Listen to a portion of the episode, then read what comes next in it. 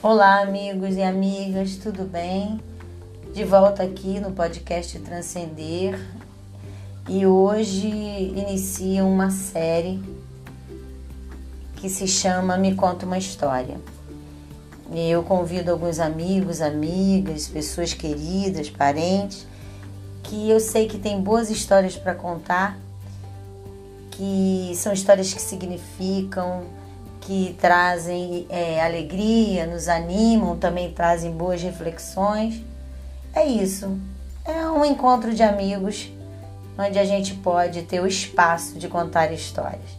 Espero que vocês gostem espero que também passem adiante essa ideia. Vamos escutar mais, vamos contar também boas histórias para animar, alegrar e gerar bons pensamentos e boas ações.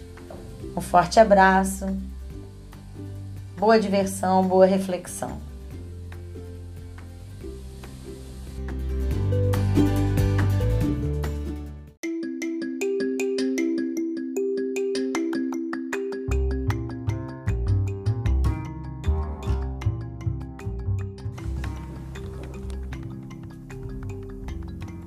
Olá, amigos e amigas. Iniciamos hoje a série Me Conta uma História. E eu vou começar por uma história que eu tenho para contar.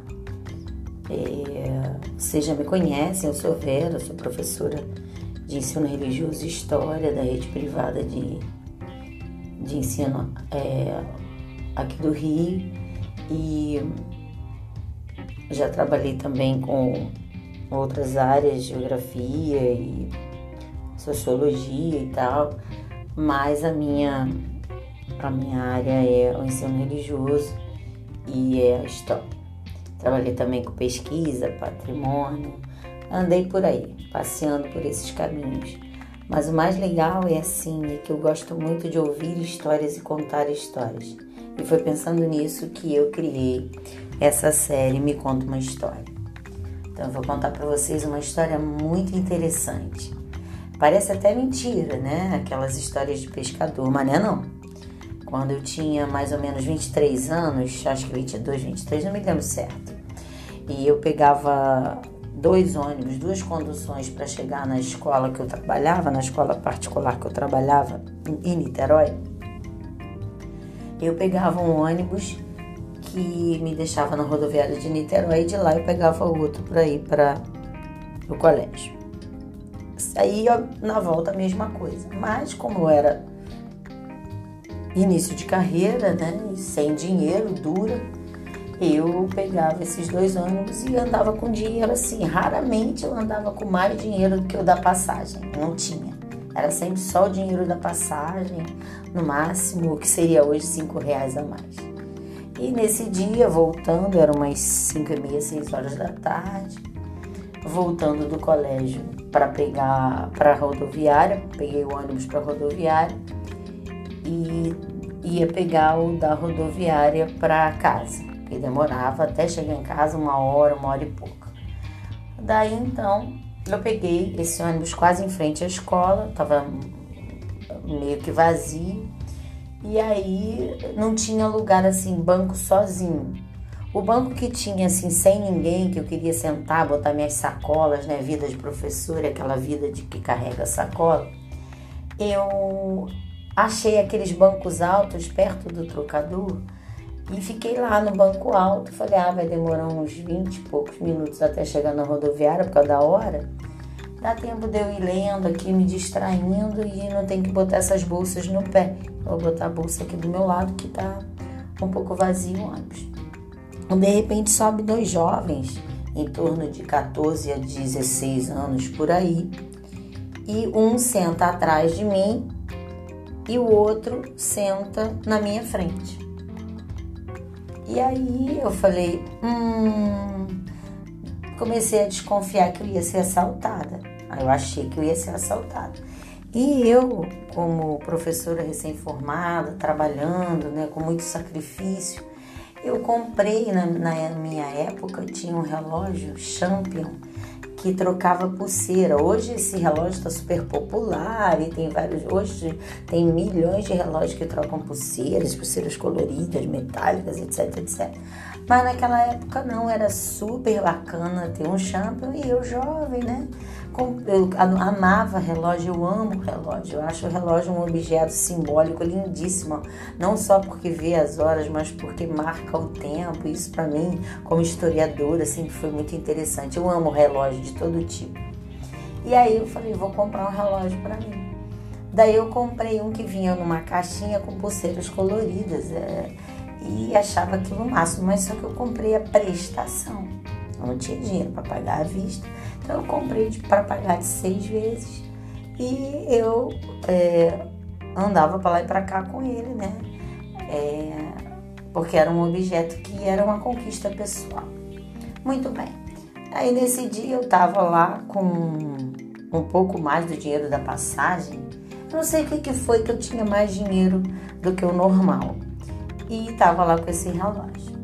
Aí eles começaram a jogar papo um pro outro. Um fala de cá, outro fala de cá, um fala de cá, outro fala de cá. E daqui a pouco começa a puxar assunto comigo. E aí eles falaram, e aí, tia? É... Tá cheia de sacola, hein? E tal. Eu falei, ah, que eu sou professora, né, gente? Então sabe como é que é, professor vive cheio de sacola e tal. Ah, tá, e relógio bonito, hein? Aí começaram aquele papo.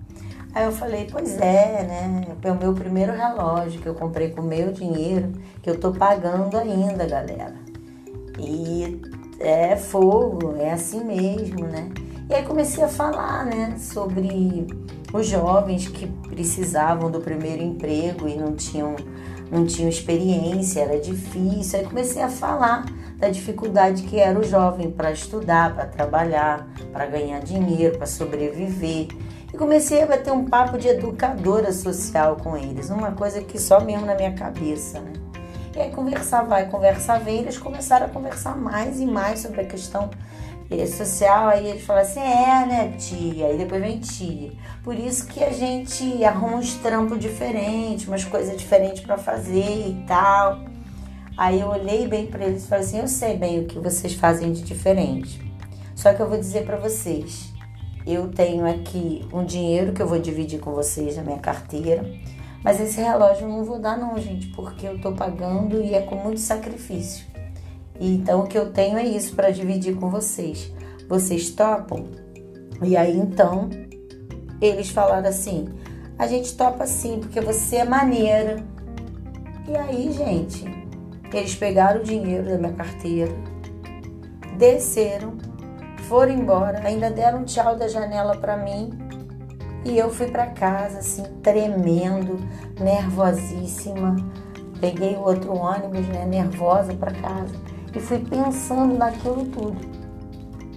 E aí eu falei, caramba, será que foi o meu papo? Eu não sei o que que foi, mas eu sinto que isso é, fez com que eles é, tivessem um olhar naquela época, não sei como seria hoje, né? Tudo muito diferente, mas eles se sensibilizassem e eles não é, não quiseram levar meu relógio. Foi assim impressionante. Eu nunca mais esqueci dessa disso por conta de várias questões como educadora, como uma pessoa que gostaria de ver o mundo melhor e nunca ver jovens na marginalização, fazendo coisas que realmente não deveriam, né? E sim deveriam estar com o direito de estar em escola estudando e, e com seu primeiro emprego, né, e tal, essas coisas. Daí eu queria dividir essa história, espero que vocês gostem. Nossa, nós temos muitas histórias para contar. Vem aí várias outras amigas, amigos, parentes, gente querida que vai contar mais histórias legais para vocês. Um abraço, até a próxima história. Espero que vocês tenham gostado.